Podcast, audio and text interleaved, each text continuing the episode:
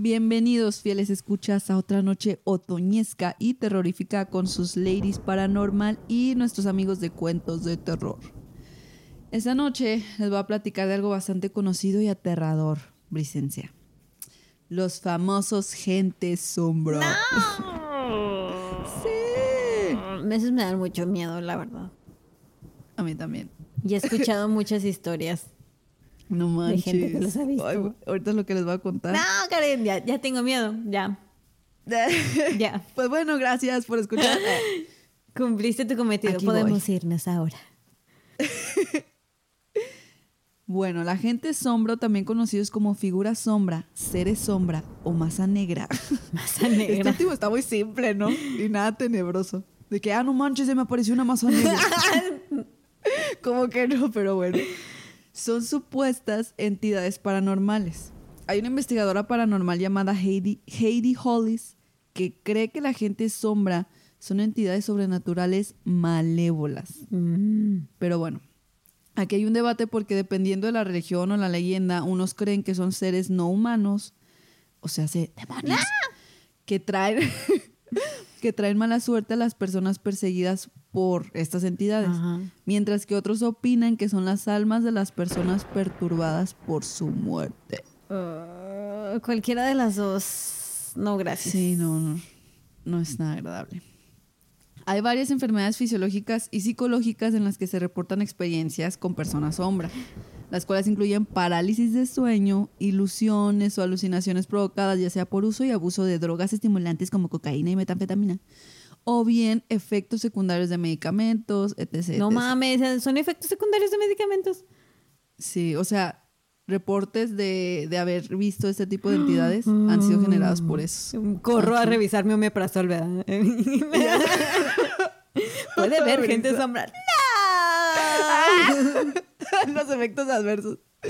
Ay, no. Creo que es un buen momento para canalizar un trauma que he tenido desde hace tiempo. De- aquí en confianza, en este mini especial, les voy a platicar de mi encuentro con la gente sobre. ¡Ay, no, qué miedo! Ni siquiera lo quiero ver así, mejor déjame lo digo de nuevo. Les voy a platicar de las veces que creí ver gente sombra, Ah, pero bien, estoy segura bien. de que era una mala jugada de mi Sí, cerebro. claro que sí. Era, era el efecto secundario de tu omeprazol o tu loratadina, no sé. Ah, de mi paracetamol. Ya te lo había platicado. No, no recuerdo. O sea, recuerdo que me has me habías contado cosas de cuando te daba parálisis del sueño, cosas que veías, pero no recuerdo algo en específico. Igual a lo mejor ya fue hace muchos años.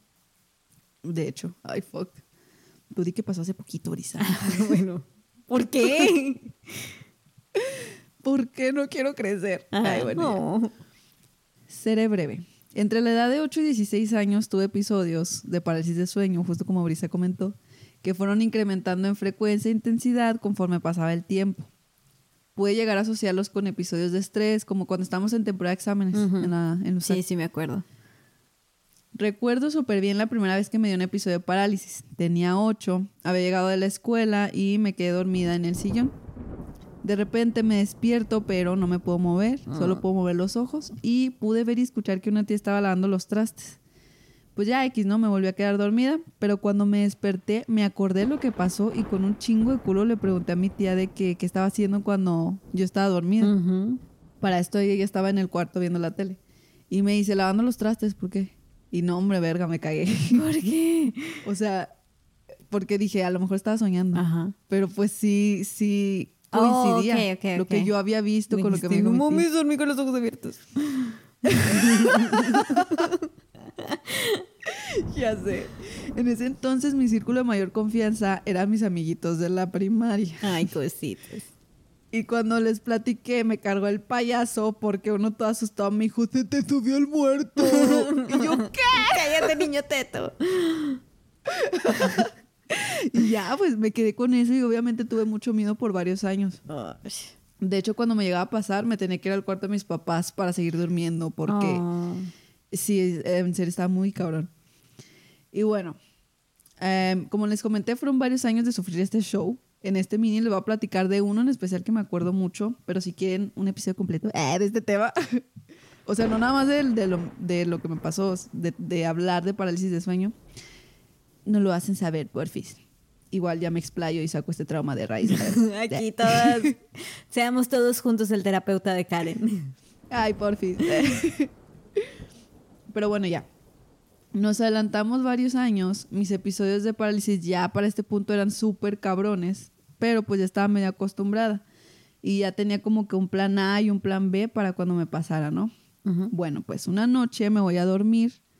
Había ocasiones en las que podía predecir cuando iba a tener un episodio porque tenía una sensación extraña entre ese lapso en que ya te estás quedando dormido y todavía Ah, sí. como que no.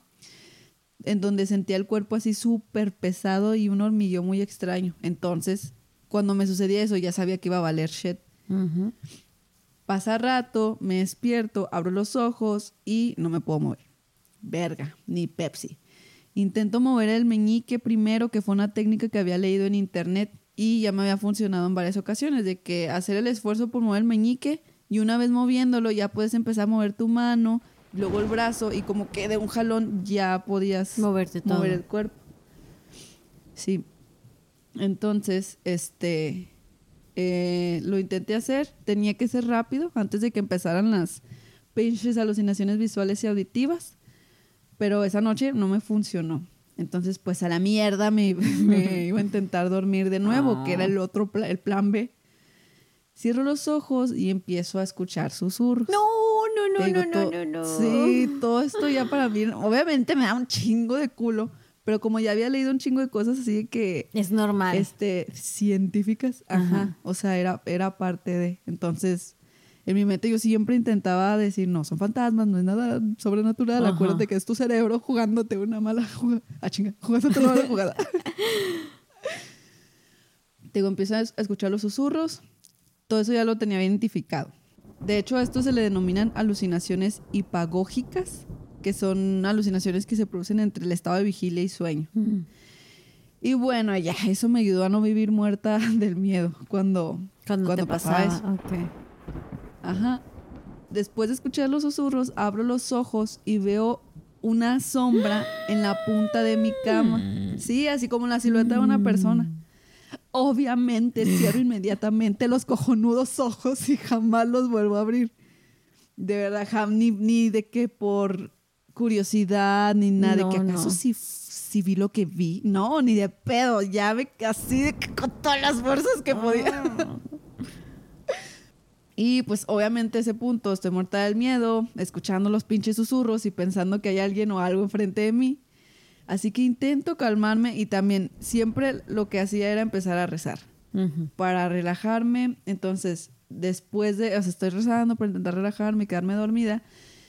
Y después de rato, Brisa, te lo prometo que siento que alguien se sienta en la cama. Ya es como se siente Ay, que no, se sube Sí. Siento eso y digo, oh, señor auxilio. De por sí estaba paralizada, me paralicé más del miedo, yo creo. y seguí rezando y pues ya hasta que de plano, no sé, me quedé dormida. Y ya en la mañana que me desperté, este... Ay, no es que me imaginé. No sé, oye, yo en el trance es en el- la parálisis y que de repente entran mis papás, no uno de los dos, y ahí toda tiesa miada. No, Ah, chinga, ¿qué pedo con esta morra? Nuestra hija es una drogadicta. No sé. ya sé. Así. Y yo, ah, y yo que, auxilio, auxilio, no me puedo mover. Ay, no, qué horror, Karen. Sí, estuvo muy feo. Ya en la mañana que me despierto le platico a mis papás y como buena guerrera, y yo creo que es algo que hubieran hecho ustedes, dormí como cinco días seguidos con ellos. No, pues claro, o sea, yo he dormido por menos que eso. Ay, no comprendan, por favor. Y pues ya, esta fue mi humilde aportación al tema. Mm, Pues, pues ni tan humilde, Karen. Qué miedo Y de verdad, se los prometo que no estoy mintiendo por convivir. por De convivir. hecho, gracias a Dios, ya tiene un chingo que no tengo un episodio de parálisis. Como que se me quitó a los, para los 16, 17. Ujú. Empezó a disminuir y ya. Súper, súper, súper. Yo creo, en este año, mm, no sé si he tenido nada más un episodio, pero justo en esa parte donde siento el hormigueo y el cuerpo pesado. Ujú. Entonces me levanto y mejor hago otra cosa y luego ya después me vuelvo a dormir para que no me dé. Ok, como resetearte, como reiniciarte. Ah, sí. Y no, qué chido, porque imagínate que me den después de investigar guiones. Ay, no, no, no, me cago. No, se cierra el podcast para siempre. ya sé. Pero sí, no, de verdad, está bien feo ese show. Lo bueno es que como que tiene su explicación y fue en lo que me refugié. Sí, pero sí me llama mucho la atención. No loquita. Todo, o sea, que casualmente pasa cuando... O sea, no, sigo sin entender cómo está ligado tal cual científicamente, ¿sabes cómo? Pero bueno, ya lo discutiremos en otra ocasión. En un episodio sobre esto. Si tienen, si llegaron a tener ustedes, platiquen. Ahí pongan en Instagram o no sé. O mándenos un mail. no sé. Quiero saber que no estoy sola en esto. no creo, no creo. y así. Pues bueno, Dante, supera eso. supera eso, perro. No, no es cierto. No, no, Dante. Uh, Dante, qué brisa. No, no, vamos a reiniciar eso. Sí, supéralo. You motherfucker. No sé, no le quiero faltar el respeto a Dante, me da miedo. Ay, no. Por dos. No te creas, Dante, sí, yo creo que sí lo vas a superar. Bueno, antes de que la reguemos más, adiosito. ya sé. Bye.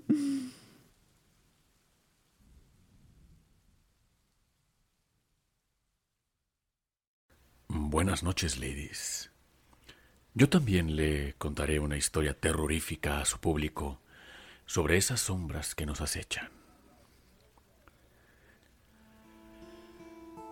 Me atrevo a especular que la mayoría de ustedes que me escuchan alguna vez han creído haber visto una mirada desde la oscuridad posada sobre ustedes. Aquellos ojos que creíste haber visto y cuando das un segundo vistazo han desaparecido. Pues eso es lo que le sucedió a Claudia, una diseñadora que trabajaba desde casa, que durante la reciente pandemia se vio obligada a mudarse de su departamento debido a las fricciones con sus compañeras de piso. Al no conseguir un nuevo sitio, su jefa le rentó una casa a nombre de ella, que se ubica en la zona centro de la ciudad, una casa que Claudia ni en sueños hubiera podido pagar con su salario. Era una casa vieja, enorme. Contaba con dos escaleras tipo imperiales para acceder al segundo piso desde el vestíbulo recibidor con barandales tallados de caoba hermosos. Había cinco habitaciones en el segundo piso y dos más en la planta baja, una de las cuales contaba con un estudio privado, y fue en esta habitación donde Claudia decidió establecerse.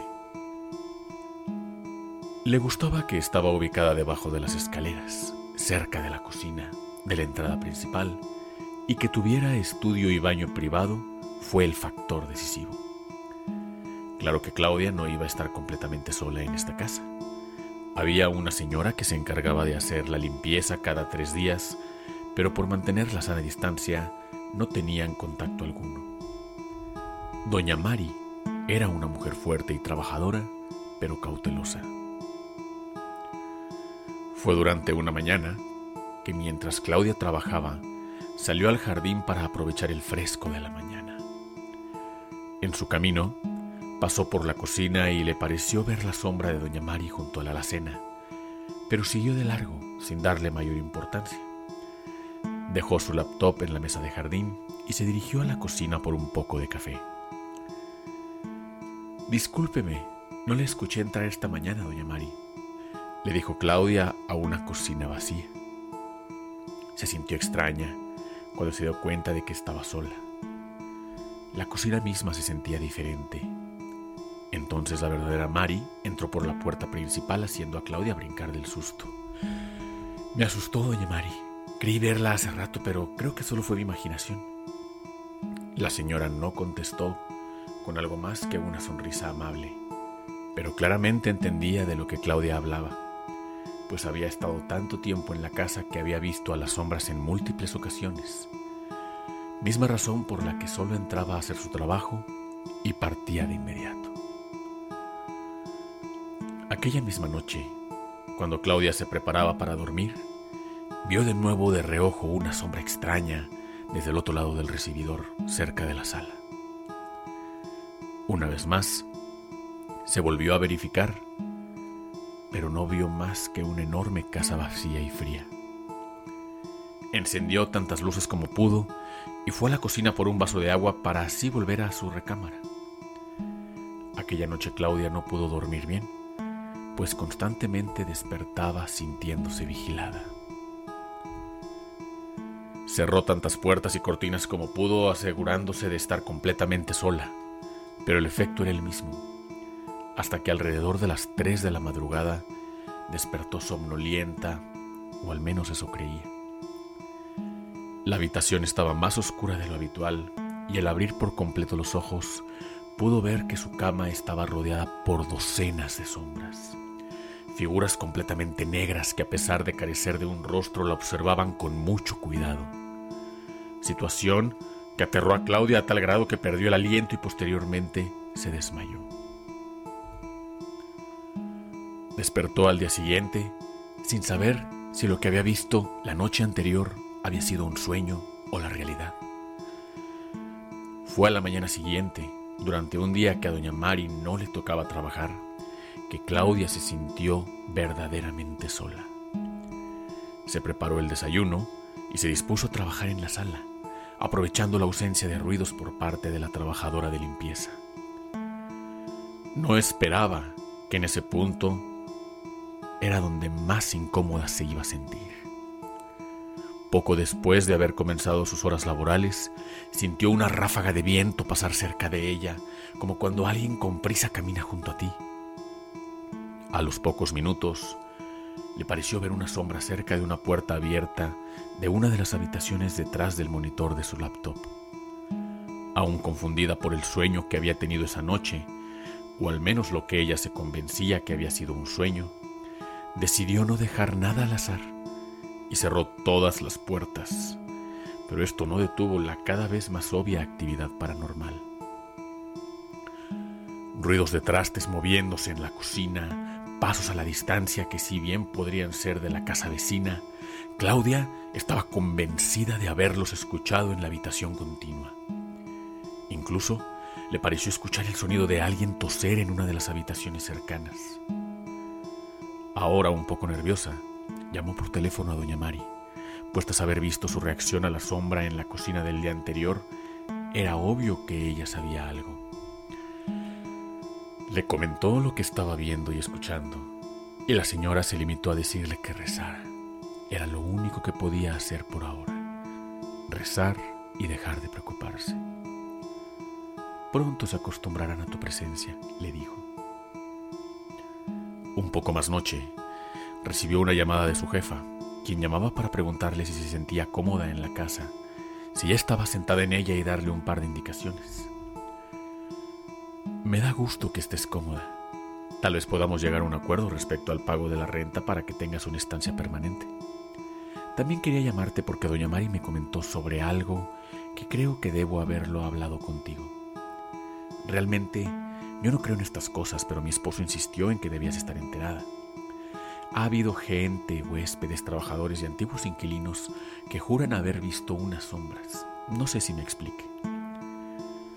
Claudia contestó que no había querido mencionar nada, pero ya en un par de ocasiones le había parecido ver figuras negras en rincones oscuros, pero nada más. Bueno, supongo que también las has visto. Repito, yo no creo en esas cosas, pero se cree que en la habitación instalada debajo de las escaleras en el primer piso, la que tiene un estudio aledaño, es donde se aparecen estas sombras. Si crees en este tipo de cosas, te recomiendo que te mantengas alejada de esa recámara. La sangre de Claudia se heló al darse cuenta que esa habitación había sido en la que se había decidido instalar. Sin pensarlo dos veces, sacó sus cosas y corrió a la habitación más alejada del segundo piso. Tras un par de meses, Claudia aún vive en esa casa, pero evita a toda costa pasar cerca de esa habitación, la cual incluso cerró con llave y cubrió sus ventanas.